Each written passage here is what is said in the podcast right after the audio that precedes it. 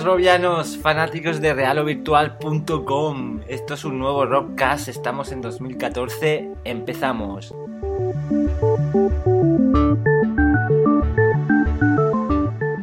Hola, ¿qué tal Harold? ¡Feliz año! Hola, ¿qué tal? Feliz año a todos. Efectivamente, estamos en 2014. Este año se presenta como el primer año de la realidad virtual. Sí, si 2013 fue un gran año, este sin duda promete, promete bastante. Van a llegar nuevos cascos, el de Oculus, el de Sony. Sí, la verdad es que tenemos el CEA a la vuelta de la esquina. Este mismo martes ya vamos a saber todas esas novedades que estamos deseando, que estamos impacientes, que venimos hablando de ellas en real o virtual desde hace semanas. Y bueno, desde luego que vamos a tener una cobertura bastante amplia de todo el evento. Y bueno, aprovechando que comienza un nuevo año, hemos decidido hacer un programa algo especial. Vamos a hacer un resumen o una cronología de la realidad virtual desde sus comienzos hasta el día de hoy. Contaremos para ello con la ayuda de Juanlo, como siempre, así que no lo perdáis, será bastante interesante. Y empezamos con las noticias de esta semana. Vamos a hacer un breve resumen entre Harold y yo.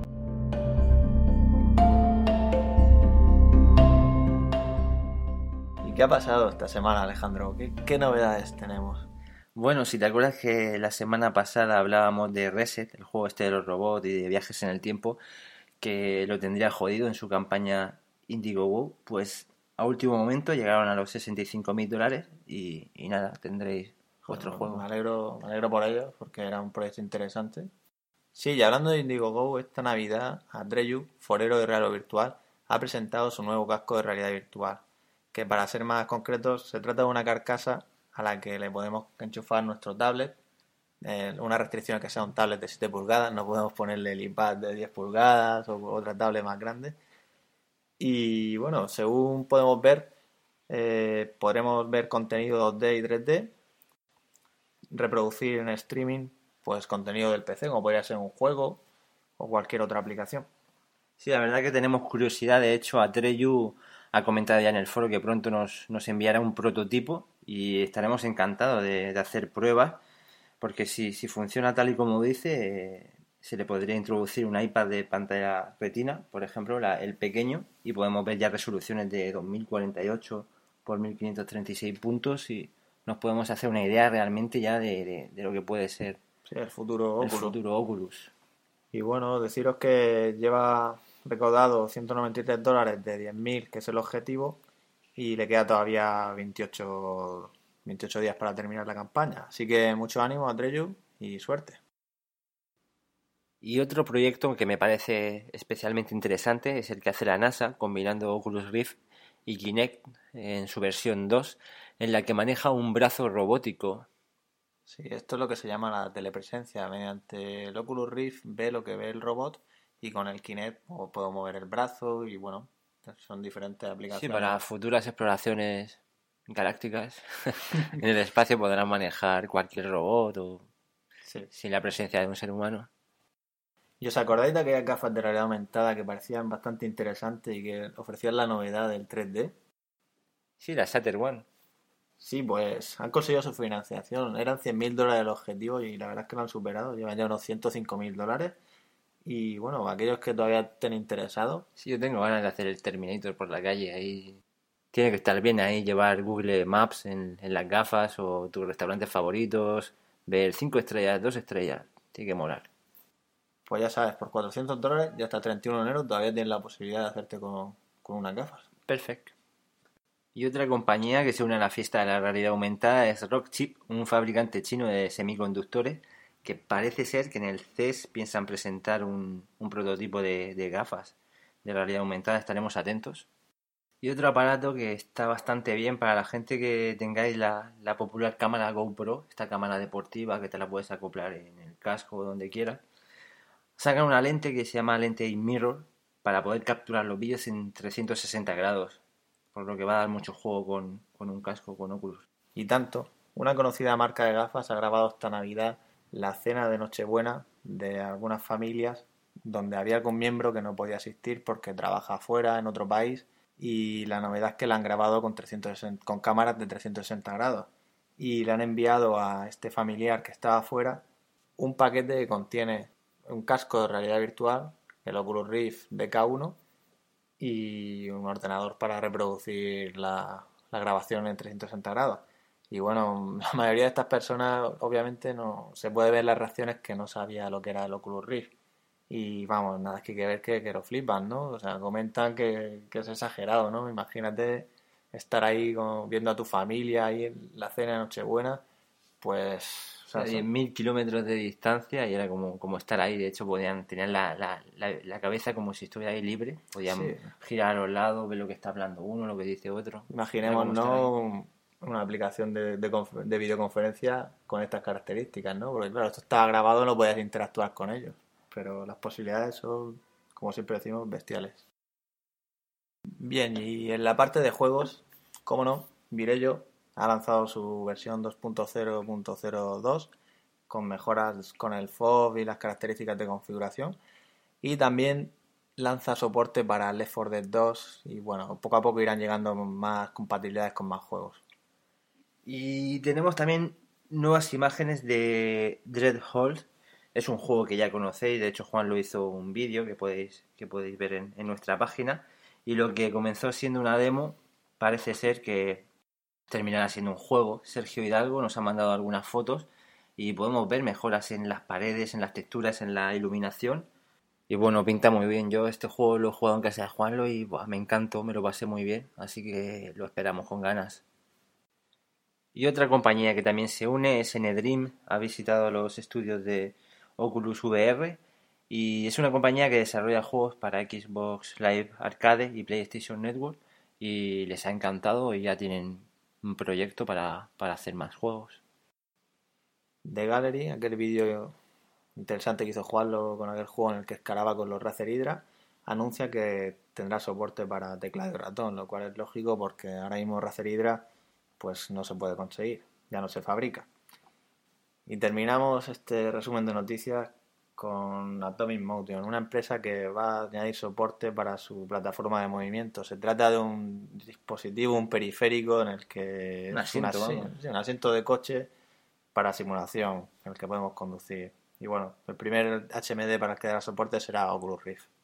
Buah, me acuerdo cuando salió Guitar Hero y salió la batería y decíamos, ¿dónde vamos a meter esta, este aparato? Ahora con el andador, con un asiento de para coche, vamos a tener que tener Es grandes que casas y dinero. Un buen garaje.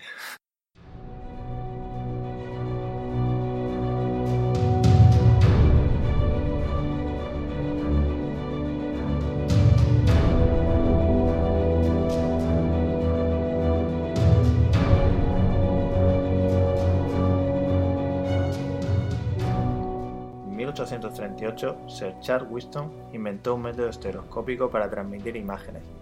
La estereoscopía consiste en crear el efecto 3D de profundidad en una imagen, con una visión binocular. Es decir, mayormente tenemos una imagen para el ojo izquierdo y otra para el ojo derecho, separadas con un desplazamiento, y es nuestro cerebro el que las une y crea la ilusión de profundidad 3D. En 1860 aparecen los murales panorámicos de arte en 360 grados. En 1920 se introducen los simuladores de vehículos y es en 1950 cuando se intenta explotar los sentidos de los espectadores. Surge Sensorama en el 62, que muestra imágenes estereoscópicas con sonido estéreo, produciendo viento y aroma para una mayor inmersión. En uno de los cortos podemos dar un paseo en bici por Brooklyn, muy bonito, En 1961, Philco crea un sistema con el cual mediante un HMD podemos ver la imagen de una cámara remota y mediante tracking magnético captura y transmite los movimientos de nuestra cabeza para mover la cámara creando una sensación de telepresencia. En 1966, Thomas A. Furness III introduce un simulador de vuelo para las fuerzas aéreas. En 1968, Ivan Sutherland, junto con Bob Sproul, crean la espada de Damocles, lo que es considerado el primer HDMD de realidad virtual y aumentada.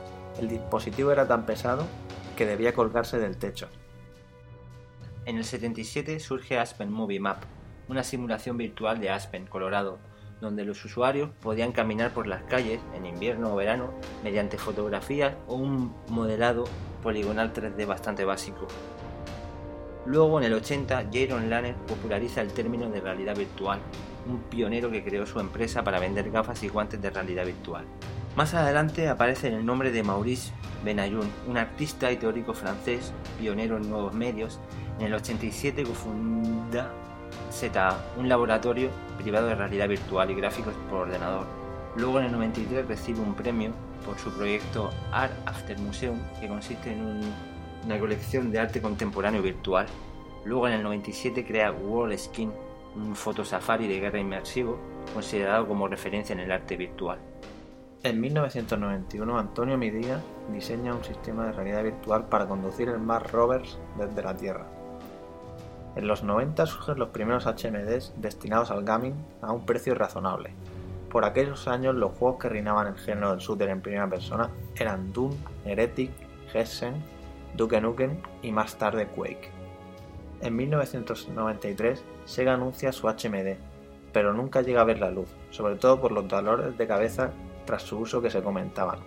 Nintendo también tuvo su HMD llamado Virtual Boy, a un precio aproximado de 180 dólares. Este casco que prometía meter a los jugadores dentro de un universo privado no llegó a cuajar sobre todo por la mala calidad de los juegos y la calidad del aparato, pues se buscaba un precio bajo y por ello se utilizaron pantallas con LED rojos y no una pantalla de color que habría sido mucho más cara. Este casco no requería de la consola, sino que ya era una consola en sí, Finalmente, a principios de 1996, Nintendo se cargó dicho sistema por las malas ventas. En Europa ni se llegó a ver. Salió solo en América y Japón. Jaguar también tuvo su dispositivo de realidad virtual para su consola, del cual se llegó a subastar un modelo hace poco por 15.000 dólares en eBay, pues solo existían dos actualmente en todo el mundo. En el 95 aparecen las Iglases, unas gafas ya más pequeñas de realidad virtual por la compañía Virtual IO. Estas eran más pequeñas y ligeras y costaban de dos pantallas LCD de 0,7 pulgadas. Ofrecían una resolución de 263 por 230 puntos por ojo. Este casco se podía utilizar para juegos con soporte 3D estéreo y además podíamos reproducir vídeo enchufándolo a una PlayStation 1, a una tele o a un vídeo para simular una pantalla gigante. Como curiosidad, había un anuncio de televisión de una persona que iba al dentista y le ponían el casco para que se relajara mientras le quitaban los dientes. Sí, imaginaros hoy en día a un niño que va al dentista y le colocáis el, el brace o Durovis mientras la sesión y se, puede hacer bastante más ameno. Por esta época también vio la luz CyberMax de Victor Max con dos versiones, con dos diferentes resoluciones, 120.000 píxeles y 180.000 píxeles. Este casco también tenía tracking para la cabeza, en 1996 llega VFX1 desarrollado por Forte Technologies, con una resolución de 180.000 píxeles y un FOV de 45 grados. Este requería añadir una tarjeta ISA al ordenador y tenía un precio de aproximadamente 1.500 dólares. La caja del aparato era bastante grande, pues incluía un gran cable VGA, la fuente y el propio casco. Era un dispositivo bastante cómodo y podía desplazarse la pantalla hacia arriba para ver el mundo real sin necesidad de quitarse el casco permitía ajustar la distancia interpupilar y focal de manera independiente para cada ojo.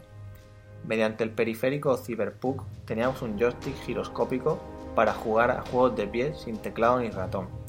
No se debía utilizar más de 15 minutos seguidos sin tomarse un descanso, imagino que te tenías que pillar un buen pelotazo. este casco sin duda fue uno de los mejores que salieron en los 90 y si vemos fotos podemos comprobar que no está tan mal el diseño a pesar de ser un armatoste al llevar el sonido también. Más tarde la empresa Forte que actualmente sigue activa y con nombre Buzzix sacó el casco VFX 3D, una versión mejorada pero que en algunos aspectos como el FOB era peor dado que tenía menos. Desde los 90 hasta el día de hoy han ido surgiendo más HMDs, como el N-Visor, el DataVisor, el Cinemizer, los Sony HMC, el Imagine, los dispositivos de Buzzfix y los Sensix, entre otros. Estos últimos hay algún modelo que ofrece un alto FOV de 120 grados, por tan solo 40.000 dólares. Actualmente existen dos tipos de HMDs, los que tienen una pantalla para cada ojo o una única pantalla pero partida para cada ojo, y mediante lentes aumentan la imagen y los que proyectan directamente en nuestra retina, requiriendo que cada ojo tenga su proyección para lograr el efecto 3D. Bueno, llegamos a la actualidad, 2012, y aparece el nombre de Oculus Rift y en esta parte nos va a contar un poco Juanlo. Buenas, ¿qué tal Juanlo? Muy buenas, pues vamos a contar un poco cómo empezó la historia del Oculus Rift. Pues todo esto se fraguó en el foro de Min2Visin 3D, donde Palmer Lucky pues solía postear con bastante regularidad, lógicamente ahora ya menos. Y esto fue en torno al mes de, mes de abril. Hay un, post que lo, tengo aquí delante ahora mismo, que la verdad es que ahora lo vemos y, bueno, nos hace un, poco de gracia ¿no? ver cómo, cómo empezó todo. Decía algo así como, hola chicos, estoy haciendo un gran progreso en mi HMD, la parte más complicada, la óptica, la interfaz ya la tengo hecha, eh, necesito ayuda para ponerlo todo en marcha. Mi idea es hacer una campaña de Kickstarter que empiece el 1 de junio, termine el 1 de julio y enviar los prototipos poco después. Y bueno, ya sabéis que de poco después, nada de nada, los prototipos llegaron casi casi un, año después. Su idea en principio era no ganar ni un duro con esto, simplemente hacerlo porque le gusta, por diversión, hacer un, un HMD que fuera de open source, de código abierto. Y bueno, pues aquí empezaron a entrar en este post, aparecía también más adelante John Carmack aportando ideas, aparece gente, por ejemplo, uno de los moderadores de este foro, conocido como Cyber Reality, que también poco después terminó trabajando en, en Oculus VR. Y comenzaron, comenzaron a fraguarse pues todo lo que son los cimientos de los cimientos de Oculus. Eh, hubo gente que, que, le ofreció dinero a Palmer directamente porque la campaña de Kickstarter, pues ya sabéis, empezó el 1 de agosto. Entonces, como se retrasó un poco, ya hubo algunos foreros que le pagaron a Palmer dinero. El Palmer calculó que, necesitaba unos 500 dólares inicialmente para fabricar los prototipos.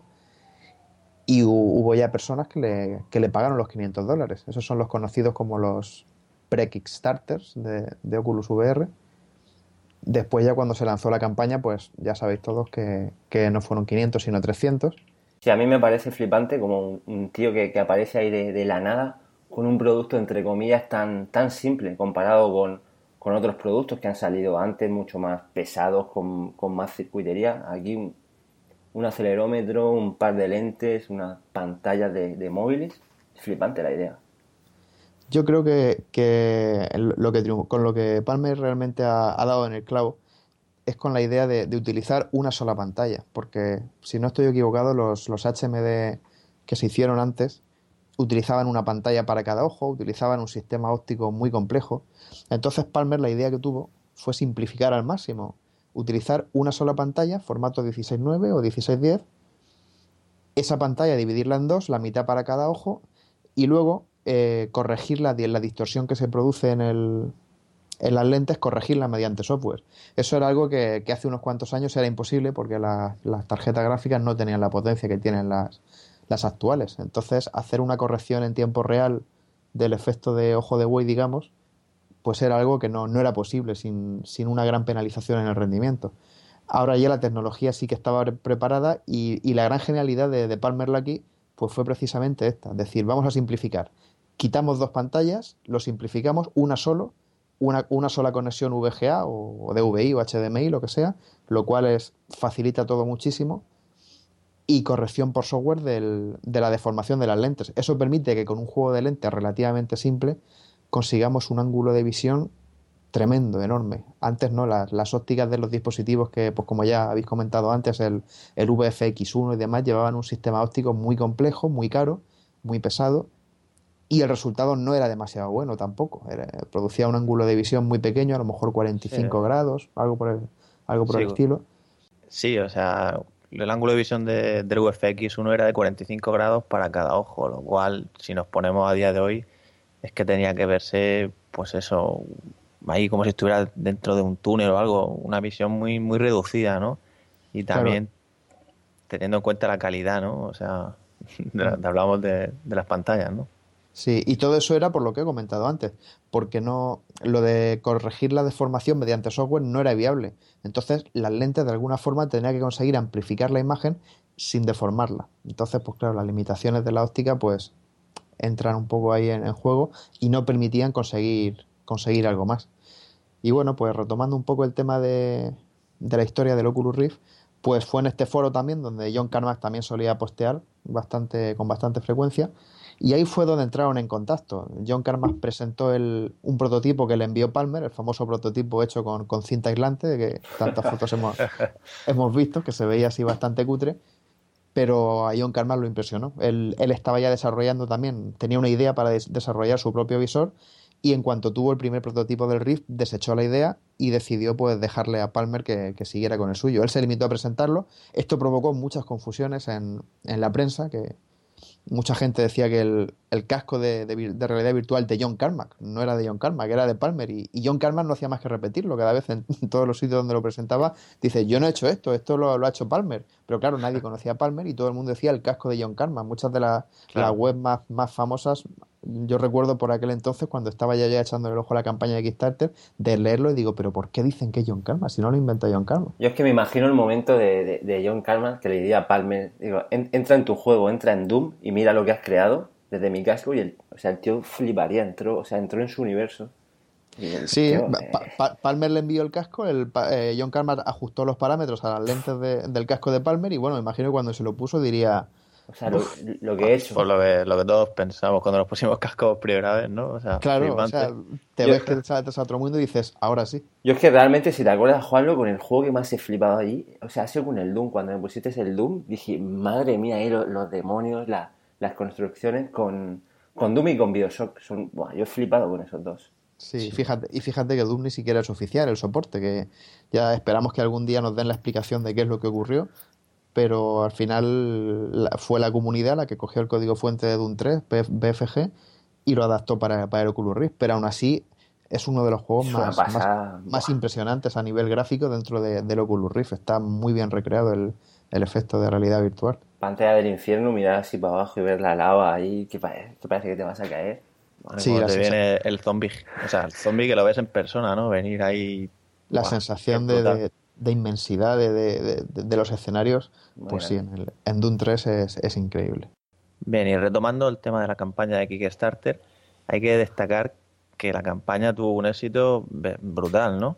O sea, creo que fueron cuatro horas lo que tardó en recaudar el dinero. Sí, el dinero, si no eran 250 mil dólares, ¿verdad?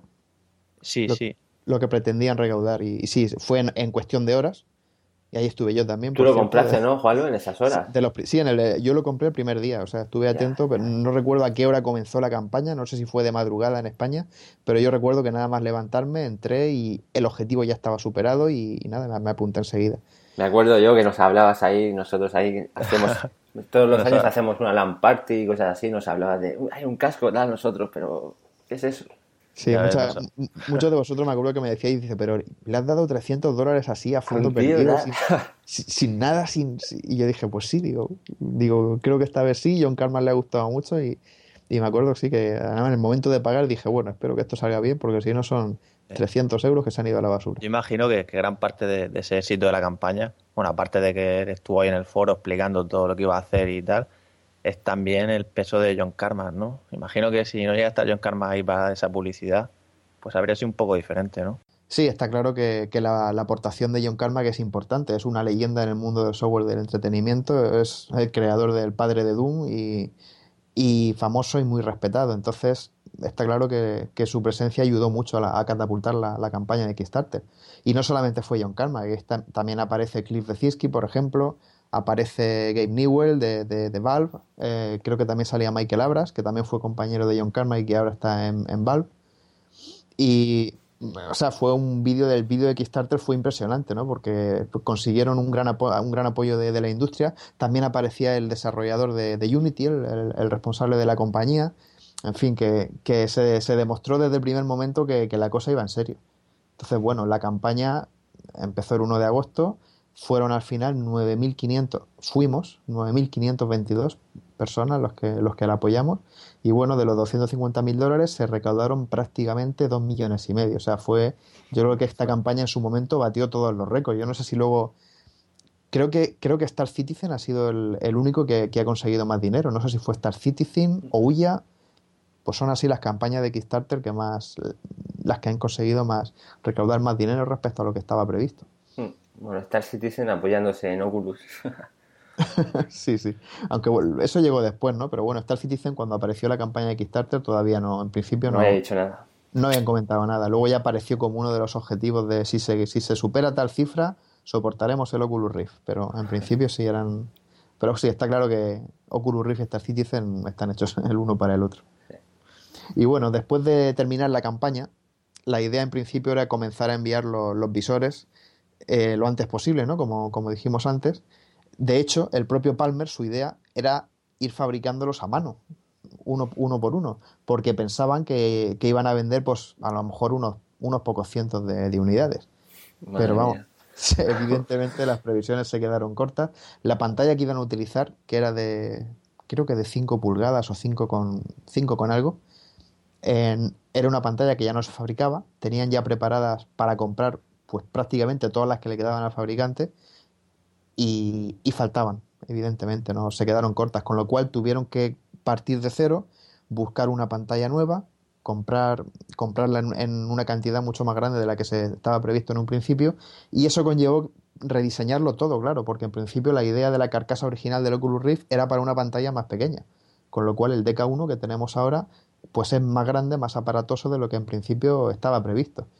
Tuvo también algunas cosas buenas, porque la, pantalla que hay ahora, que ya ha pasado ya mucho tiempo, la comparamos con los móviles y hoy la vemos como muy mala, con muchos efectos de blur y demás, pero en teoría esta, esta pantalla es bastante mejor que la, que la que se iba a utilizar en un principio. O sea que dentro de lo malo, pues conllevó un enorme retraso, porque si hubiera habido suficientes unidades de la pantalla inicial, los habrían enviado a finales de, 2012, en noviembre, diciembre.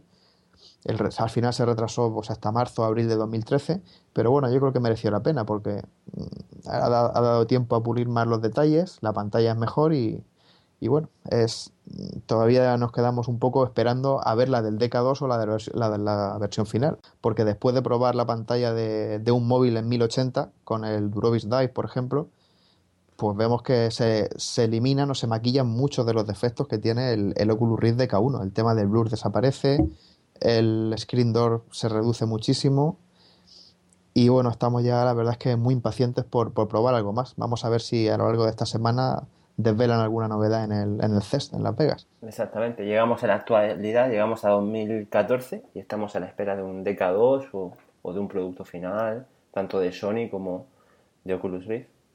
Sí, lo que, lo que comentabas de, la pantalla con el Note D3, por ejemplo, de que tiene una pantalla 1080p, es que yo las dudas que tenía de, por ejemplo, si en un shooter tipo Call of Duty o Battlefield, si ibas a poder ver los enemigos de lejos o en el propio Half-Life 2, es que cuando probé el cine virtual o la demo de Tuscany con el móvil, mm. con el Duro Dive, es que, es que se me, o sea, me quedé sin palabras porque es que, por ejemplo, en Tuscany, desde fuera, desde lo que es el exterior, podías mirar a las ventanas y veías perfectamente el detalle. O sea, yo pensaba, digo, ahora se, se, asoma un enemigo por ahí por la ventana y es que veo perfectamente, no es como antes con el Oculus, o sea, con el DK1 que, que veías borroso, ¿no? Que apenas distinguían, ¿no? El detalle como para apuntar ahí en la ventana. Es algo que, que yo creo que ya cualquier juego con 1080p sería más que suficiente. la, diferencia, la diferencia es brutal, pero yo, yo para mí 1080 aún se me queda, para jugar se me queda corto pero bueno, luego también tienes que ver de gente que, por ejemplo, se compra una, una tablet y hay gente que se, se, puede comprar la mejor tablet que hay en el mercado buscando la mejor resolución o gente que compra una, una pantalla con resoluciones, yo que sé, de 640 y la ven bien, o sea, la, la, ven bien y eso ocurre. Yo he visto gente que a lo mejor está enfrente de una consola y a lo mejor yo veo que el juego va a pedazos, digo, madre mía, sí que el juego va muy mal entonces, luego también es un mercado que van a jugar con, con ellos, pero para mí, 1080 flipé viendo la, diferencia porque es el doble respecto a Oculus, pero para mí justo aún para ver una película y para, y para jugar. Sí, yo lo que os comentaba además cuando, cuando probamos el Dive en directo, era que la, la sensación que da ver una película en el, en el Dive es, es como ver un cine, el cine virtual equivale a lo mejor a estar viendo una película con calidad DVD, en una televisión. O sea, todavía estamos lejos del Blu-ray. Es, un, es un gran paso. O sea, yo de cara a los videojuegos, creo que para mí podría ser suficiente ya empezar a jugar en 1080p en, uno, en un Oculus Rift. Pero sí, la, verdad es que para rizar el rizo, mm, yo espero que, dispongamos de, una pantalla de, 2560 para la, versión final. Y no descartéis que la pantalla no sea de 60 Hz porque también estaban comentando que habían hecho pruebas con pantallas de 90 Hz y en realidad virtual, eh, cuantos más hercios tengamos, mucho mejor para, nuestro cerebro, lo asimila de forma más, fácil y no sería ninguna, ninguna locura que la pantalla final fuese de 90 Hz, por ejemplo, porque 120 parece que podría ser demasiado para una pantalla tan pequeña. No estará todavía la tecnología preparada, pero tal vez Oculus esté, esté evaluando la, posibilidad de, introducir pantallas de 90 Hz. Bien, y volviendo un poco a la historia de la realidad virtual, eh, yo creo que todos tenemos clarísimo que esta vez, o sea, va a triunfar la realidad virtual, que no va a pasar como pasó en los 90, ¿no? Que hubo ahí un intento por muchas compañías, como hemos visto, pero, vamos, falló no se volvió a hablar de ella hasta años más tarde, ¿no? Bueno, que quedó ahí discretamente, ¿no? Sí, pasaron muchísimos años y, yo creo que todos lo tenemos claro, que, que 2014 es el año uno y esta vez no hay, no hay marcha atrás. Ya como, como sabe la gente ya, pues anteriormente la tecnología no estaba preparada, los acelerómetros no eran lo bastante buenos, las pantallas tampoco, los, los aparatos, los visores tenían una óptica muy compleja, eran enormes, mm. pesaban mucho. Hoy en día, pues todo eso ha cambiado, el, el, el despegue de los smartphones ayudado de forma, de forma increíble a que, a que la realidad virtual sea, una, sea esta vez real. Y yo no tengo ninguna duda de que 2014 es el año 1. Es que ya no solo la tecnología, sino que en aquella época, hablamos del 95-96, los juegos que habían, pues no los puedes comparar con los juegos que hay ahora, ¿no? O sea, aunque nos metiéramos dentro de los juegos, o sea, la calidad no, no era exactamente la misma. Vale que era, por ejemplo, el Destin, el Quake, que era poligonal, pero deja mucho que desear, ¿no? Sí, eran, eran gráficos muy simplones, claro. Y todos recordamos el, chiste siempre de que los enemigos del cuello eran como cajas de zapatos, ¿no? Veías, le, veías la cara a los personajes y eran cuatro polígonos y las texturas eran muy simples también. Por aquel entonces el render era por software, o sea, ni siquiera estaba todavía 3DFX con la, con la primera Voodoo. Entonces, claro, el, las texturas se veían mal, no, no, existía el filtro bilineal por aquella época, al acercarte mucho a una pared los píxeles se veían grandes, entonces pues si quieras que no le, restaba la experiencia.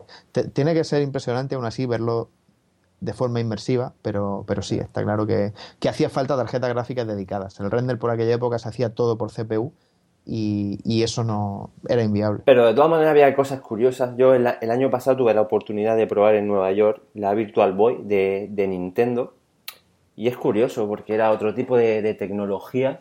Esta, esta, era una consola independiente, funcionaba a través de, luces, eran LED, hacía un efecto estereoscópico y la verdad que estaba chulo. Tenía un, un fob súper pequeño, realmente, yo no me acuerdo cuánto, cuánto tendría, pero se veía la pantalla muy pequeñita pero se ve ahí todos los negros muy claros, los colores muy, muy brillantes, eran colores monocromáticos.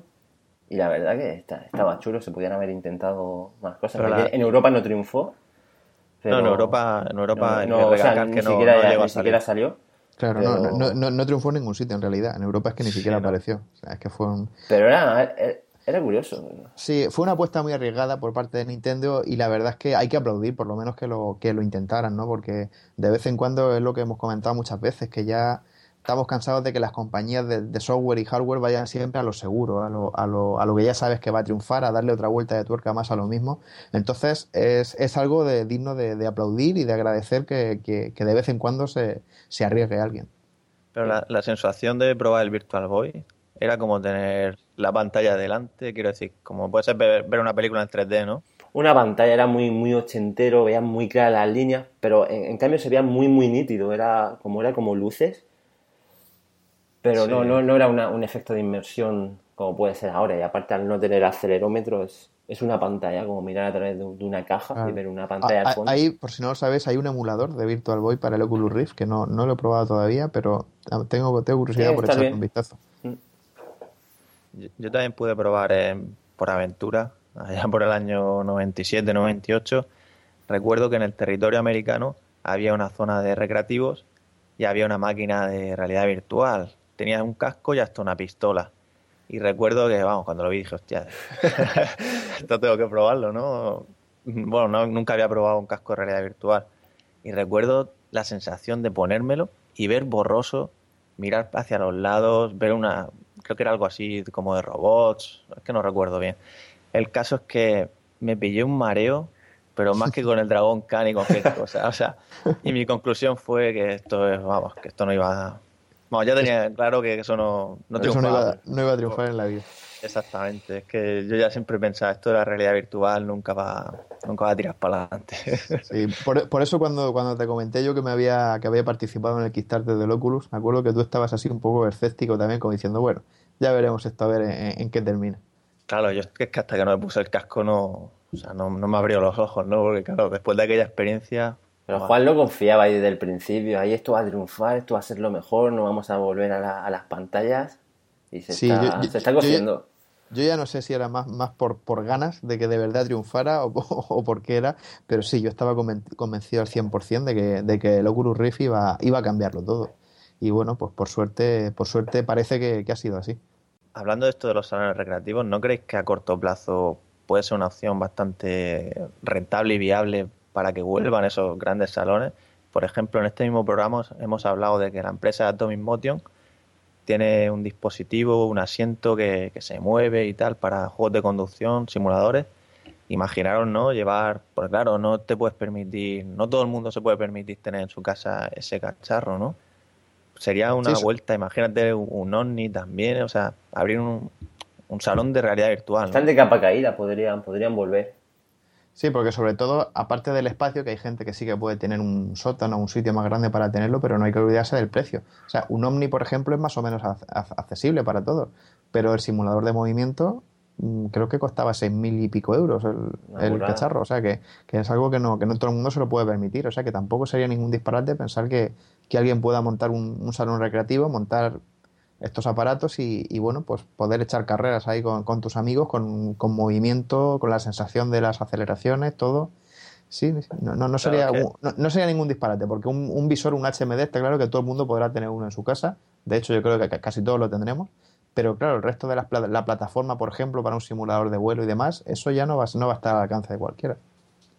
Claro, que si recordáis también, si nos ponemos a pensar en aquella máquina de Sega, que creo recordar que era el Afterburner, que la máquina giraba, tú te, amarrabas ahí dentro. Imagínate eso, meterlo en tu casa ya. Debajo de la cama. le eché yo, le eché pocas monedas yo al, al Afterburner, madre mía. Claro, pues imaginemos eso más, más real, ¿no? O sea, con un Oculus y mejorado la cabina y tal. Es que tiene que ser una experiencia bastante, bastante buena, ¿no?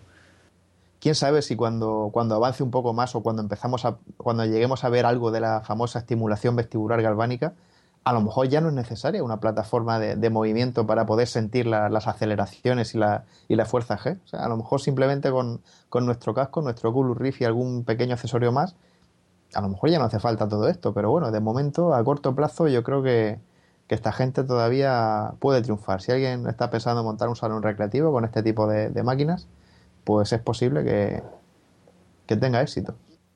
Bueno, pues ha sido un placer. Espero que os haya parecido interesante este repaso que hemos hecho de la historia de la realidad virtual. Y como siempre, nos vemos la semana que viene. Pues sí, encantado como siempre de estar con vosotros. Ha sido, la verdad es que ha sido un programa muy interesante. Y bueno, pues no os perdáis, eh, estad muy atentos a todas las novedades del CES y en general al año 2014, que va a ser un año que no olvidaremos jamás. Venga, un saludo a todos y no se pierdan el próximo Robcast. Thank you.